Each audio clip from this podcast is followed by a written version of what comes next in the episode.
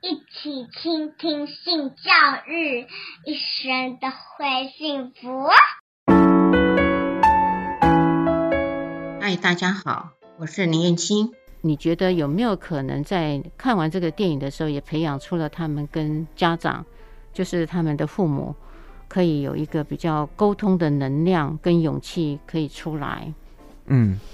呃，我觉得因为现在的就是在我我这一代，其实也蛮多人当父母了嘛，就三十几岁的也蛮多人现在也是父母了。那我这一代的的人，他们接受到的的关于这方面的东西的资讯也比较多，然后比较完整了，所以他们对于这东西会渐渐的比较没有那么多的包袱跟门槛，就是他会认为说小孩子就是喜欢。自己喜欢的东西就好，然后只要自己不要，呃，可能不要做坏事，然后不要愧对自己的的感受就好。那我觉得，再往下一代人，如果他现在要面临一些出柜的东西，那可能又会跟我们这一代或上一代的人的经验又会不一样。对，所以我觉得那个东西是有在慢慢的演化或改变的。对，嗯，那我我觉得透过影视作品也会慢慢呈现越来越多元的不同的东西，也许。再过个五年十年，我们就不需要处理出柜的议题了，因为这东西可能就不是一个议题，它就只是一个生活的样貌，就像跟妈妈讲说：“哎、欸，我我我有女朋友，或是我有男朋友，就是这么简单而已。嗯”对，嗯、那可能要处理东西又会是别的不同的东西。嗯，因为现在有一些的家长啊，有一些并不是绝大多数会呃反对学校呢要教同志的教育、啊。这样子的一个氛围下，我们的影片呢，当然就有可能在某些时候替代了所谓的教育。嗯，有些时候啊，嗯、因此在影片的这个呃发展上，还有内容上，有一些的老师呢，有心的老师就会很想呃，能够借着一些相关的影片，可以做一个等于是课外的进行，因为他在教室里头不见得能够执行嘛，他就想到课外去用影片来做这样子的一个教育。因此，这个影片你觉得，在你所指导的这些当中，是每一部都觉得适合给老师们做应用，还是你觉得是哪一部你觉得是非常好的一个前面的阶段开始？然后有没有一个年龄层的进展？哪一些影片接着是看你的哪一部？假设有一些的老师，嗯，很想用你所指导的影片，嗯，来做一个课外的教学。你有什么的建议吗？呃，当然就是以普遍普遍级来说，当然是《日光树影》是一个最最好的入门的的片子，因为它讲的就是一个同志的日常，它是非常的日常，非常的生活。那呃，其他的片子，我觉得可呃，迷你鸟他在讨论的是关于，就是因为。尤其是男同志都会觉得自己的性器官大小很重要，因为他觉得没有，连那个异性恋的男性也会啊。对对对对对，就是他们会会就是男生就会觉得说，哎，自己的性器官大小就是会很直接的影响，对对，自己可能之后交交对象的时候，呃，会不会被讨厌，会不会被好？说到这里，对，我就也很好奇，男性对男性的生殖器官的大小。真的是比较在意吗？我觉得在男同志社群里面，其实这个东西一直都是一个被讨论的话题，就是多少，我觉得或多或少都会有一点阳具崇拜在在男同志这个社群里面。那呃，拍这个片子其实就会有点像告诉大家说，就是。如果你真真心想要谈恋爱，还要谈恋爱的话，不管你今天吃，你可以把它当做是一个身体缺陷。如果你真的觉得很小的话，那不管你有什么样的缺陷，我觉得那个东西都是可以被不阻碍谈恋爱。对对对对对，不阻碍两个人发展的。嗯，那当然接接接着就是因为《索诺玛的猫》它毕竟是一个限制级的电影，它里面有比较。赤裸、很真实、直接呈现情欲的东西，那我觉得那个东西可能要等到年纪稍微大一点之后再大再看，可能大学的时候再看吧。就是对，因为那个毕竟十八，它是一个限制级的电影，所以十八岁以上才能够，嗯，才能够看。对，那呃，里面也有一部片是呃，在索多玛之前叫做《球》，那《球》这部片其实是在在讲关于自杀的事情。对那自杀事情虽然说他跟同志比较，他虽然还是以同志恋人作为设定，可是他其实在探讨更多的是面对亲友自杀之后留下来的人应该有什么样的情绪。那我觉得那个东西就会变成是可能会比性要再往后放一点，就是我觉得那个东西是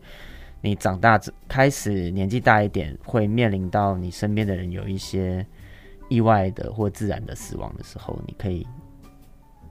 呃，有一个依依靠，嗯，有一个情绪可以可以观看，怎么讲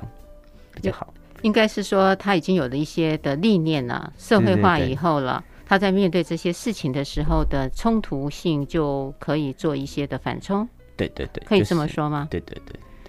所以你已经有一个排序渐层式的，就会从这个呃日光树影开始，嗯，慢慢的等到它比较大了一点，到大学的时候，那就看这个索多玛的猫，嗯，接下来呃就可以看你刚的那一部球。球啊，做一个生命的过程的一个延续嘛啊，这也是呃我觉得有一般的有心的老师们呃在寻找一些素材的时候，他们其实非常的渴望。有比较合适的素材可以引导我们现在的孩子，因为有些家长不见得能够谈，嗯、也不见得对这几个议题是支持跟同理。那最重要的地方，可能就要靠着学校来做帮忙。嗯嗯嗯。也因为有一些被反对了，所以目前的学校里面对同志教育就没有像当时，呃，我们开启的教育部说可以教，因为他还是要去听一些人的声音去做一些的考量嘛。嗯。在这样的情况底下，我觉得像一般的影片，包含您所指导的同志影片，都是一个非常好的借鉴，嗯，跟所谓的题材啊。那讲到这儿的时候，呃，我也就在想到说，我们呢对于呃一般的人的影响，还有呃我们的青少年呃所有的影响，其实多多少少都有，不能说都没有。嗯站在你的立场上，你曾经有被质疑您的性向吗？嗯，我我觉得性向这个东西并并不是一个没有办法被讨论的东西。对，嗯、那呃，因为我我现在在的这个公司，它其实就是在做相关同志相关的的，不管是推广还是。呃，题材上面的经营，就是它是一个同，因为我现在是在嘎嘎乌拉拉，嗯，它是一个同志影音平台，嗯，对，然后我们公司的，嗯、然后另外是我现在在做的 YouTube 频道是哈哈台，哈哈台，对，然后他是在街访，哦、对对，他在街访呃台湾就是路上的路人，对，那其实，在我们台里面也有蛮，就是我们不会刻意去避讳。呃，去访问男同志，就是访问同志。对，那同志这个东西在我们台出现，就是他们也不会刻意的去避讳说他们自己是同志。嗯，嗯，那同志内容在我们台上面也不会特别的去被，一定会还是会有，但只是那个比例非常的少，就是他并不会特别的去被针对说哦，你们台为什么一定要仿同志，不能仿异性恋这样？嗯，对，没有人提出这个质疑。很少，很少。对对对，所以，嗯、所以我觉得这个东西并不是一个不能被讨论的东西。嗯，但只要不要带着仇恨，或者是觉得你是同志，我就我不喜欢你，因为你是同志。对，嗯、就我觉得不要带着这种态度去认识彼此的话，我觉得是都可以谈。这样听起来，呃，你所处的这个呃。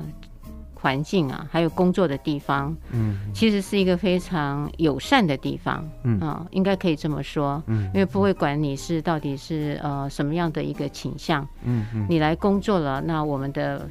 方向，我们就是要做一系列的这个主题轴嘛，嗯嗯，因此呢，就不像一般的机构里面，呃，经常就会呃看到一些的呃外表的装饰啦，或是行为举止啊。可能在暗地里就在那边偷拆，或是私下就去做讨论。嗯、有有些地方他们不是明着来，但是暗地里会有一个小团体会私下呢做一些的议论啊。嗯、就在您这边呢就完全没有，我觉得是一个很棒。嗯、我今天也非常谢谢呃王鼎钧导演带到我们的节目，嗯、接受了我们这一系列的访谈，把他的一些电影还有他自己的思考方向跟我们做了一个分享跟说明。嗯。欢迎持续收听、倾听性教育，大家一起来找幸福。